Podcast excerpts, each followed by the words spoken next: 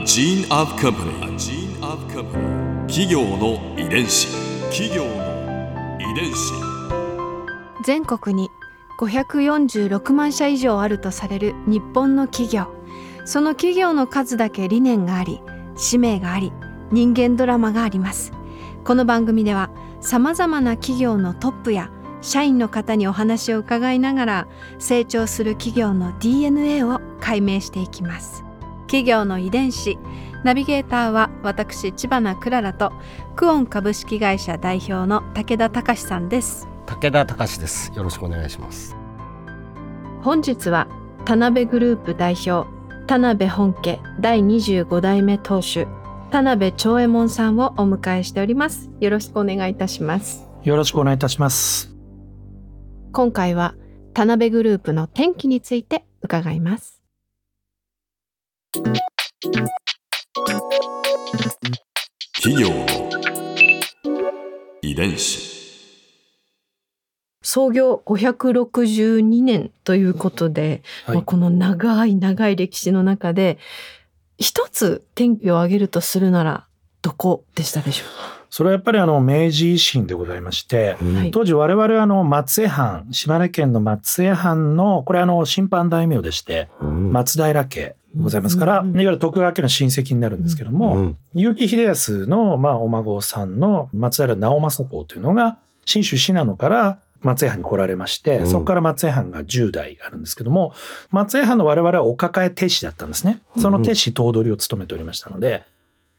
鉄を作って売る先というのはメインは松江藩なんですよ。うん。で、うんそれが明治維新という維新が起こったおかげで明治政府ができまして、藩というのが廃止されました。廃藩置県ですね。うん。で、その時にメインのお客様がいなくなった。うんそして、あの、明治維新によって海外から安い鉄鉱石を大量に運んできて、溶鉱炉で溶かして作る、いわゆる近代製鉄の方に触れていくわけですね。うん。たたら製鉄はやっぱりかなり手間暇かかる、効率的ではなかったわけですから、うん。まあ質はいいんですけれども、うん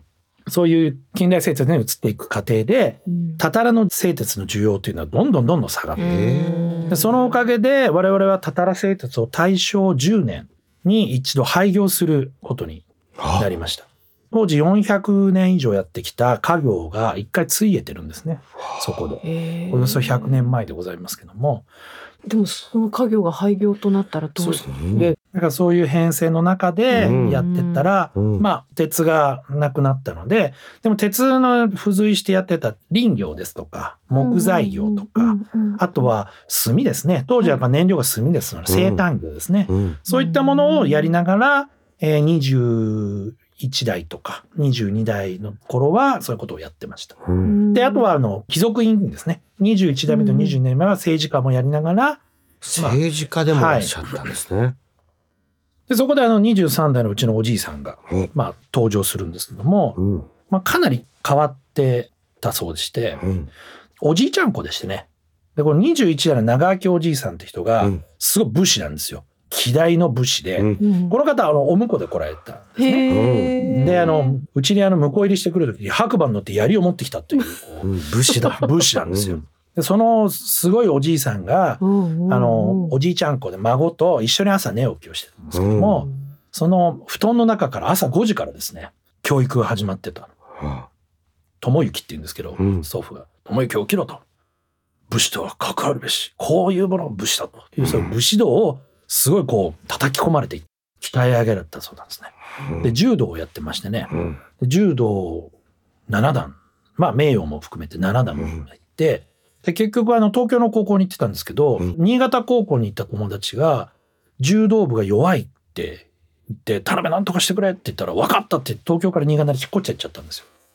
だからうちのおじいさん新潟高校卒でございましてね。で、その後京都の大学に行くんですけども、はい。その京都大学時代に京都という、まあ、文化の中心でいろいろその文化的なもののいろんなものを吸収されるんですね、ううんちのおじさん。は。まあ書であるとか、ん。あとは陶芸とか、ん。それいわゆる日本の文化的なもの、書画骨董陶芸とかそういうものをずっとこう大学時代に京都で勉強されるんですね。うん。それでまあ後に小露亭という語を作って小露亭芸術と言われるほどに本人は書画骨董陶芸彫刻何でもやるようなスーパー文化的なおじいさんになるんですね。でそういうこう後にうちのおじいさんは、まあ、衆議院議員もやってますし、うんその後あの、まあ、うちのグループのほとんどのグループの創始者でありますのでですからまあ政治家でもあり経済人でもあり文化人でもあったと。何でもござるのスーパーおじいさんでございまして。スーパーおじいさんだ。はいで今我々の関係で言うと、うんあの合板というあの板と板を貼り合わせて作るうん机とかに使われてるような合板の日清グループ、あとは地元の新聞社の山陰地方新報社グループ。うん。で我々のあのテレビをやってますけど山陰地方テレビグループ、うん。そして我々の本家の田辺グループ。この4グループは全て我々のおじいさんが最初の創始者。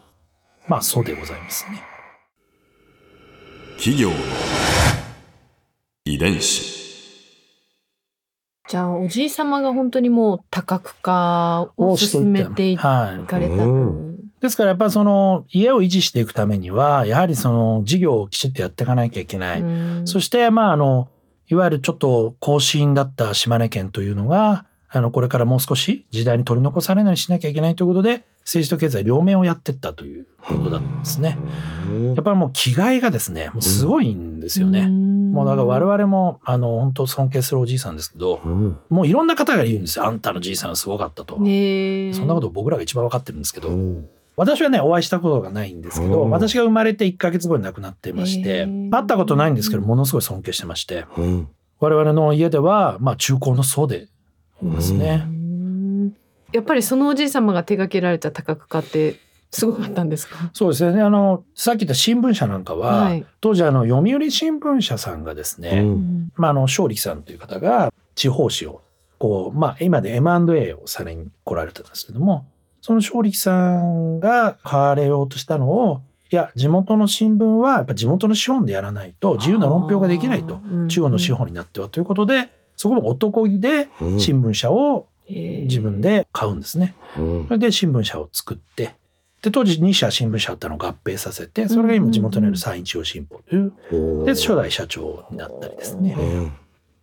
うんこのケンタッキーフライドチキンのフランチャイズ事業をスタートさせたのも23代目だと伺ってるえっと、あのきっかけは23代です。けど、まあ、あの始めたの24代で私の父の代なんですけども、うん当時その我々の映画その山林業とか、うん。生誕業炭を作ったり木材とかそういうこういわゆるなんていうんですかね一次産業的なことをやっていた、はその我々の家が新規参入であの新しくケンタッキーフライドチキンのフランチャイズ事業を始めたんですけども、うんまあ当時すごい画期的なことだったんですね。うんで大阪万博の時にケンタッキーフライドチキンがアメリカからやってきてうんでまあアメリカのハイカラチキンがやってきたっていう形なんですね。うんその時にまあうちのおじいさんは食べたんですよそこで。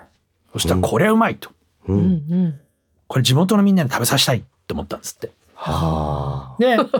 でその後、ううんちの親父が24代が別のところからやってきてうんうん。別のラインで食べたらしいんですよ。うんでこれはうまい。うん。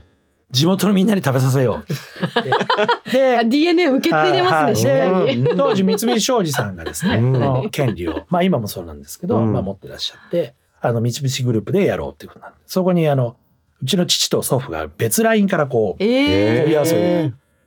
でうちの父がやるときにいや実はもう一方お申し出があって、うんこの方が大変な方なので我々からとてもお断りすることができないと。うんあとはちょっと家で話していただけないでしょうかってなってお互い知らずに話をしてたらしいんですよね。でなんだ親父かって話になって、うんでまあうちの父があのフランチャイズを始めることになりまして、うんもうほぼそうですねもう50年近くはいやらせていただいてますね。スケールが違いますね、うん ここでクララズビューポイント今回印象に残ったのはいや23代目の逸話の数々が面白かったですね。私は個人的にあの島根新聞を買ったエピソードがすごく面白くって地元の新聞を外の人たちに買われたらその、ね、言論の場がなくなるというか公平性がなくなるじゃないかっていうその23代目のお考えがすごく真っ当ですごいなってそこでこうポンとねその新聞社をじゃあうちがっていう風におっしゃる感覚も豪快だし まあ、社長もおじい様のことをこうレジェンドだっていうふうにお話ししてくださいましたけど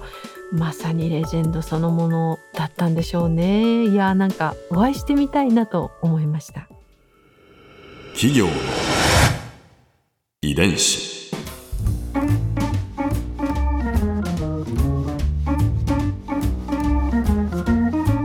の番組はポッドキャストのほかスマートフォンタブレット向けアプリオーディでも聞くことができます。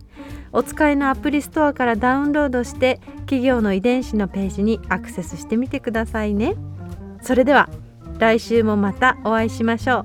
企業の遺伝子ナビゲーターは私千葉なクララとクオン株式会社代表の武田隆でした。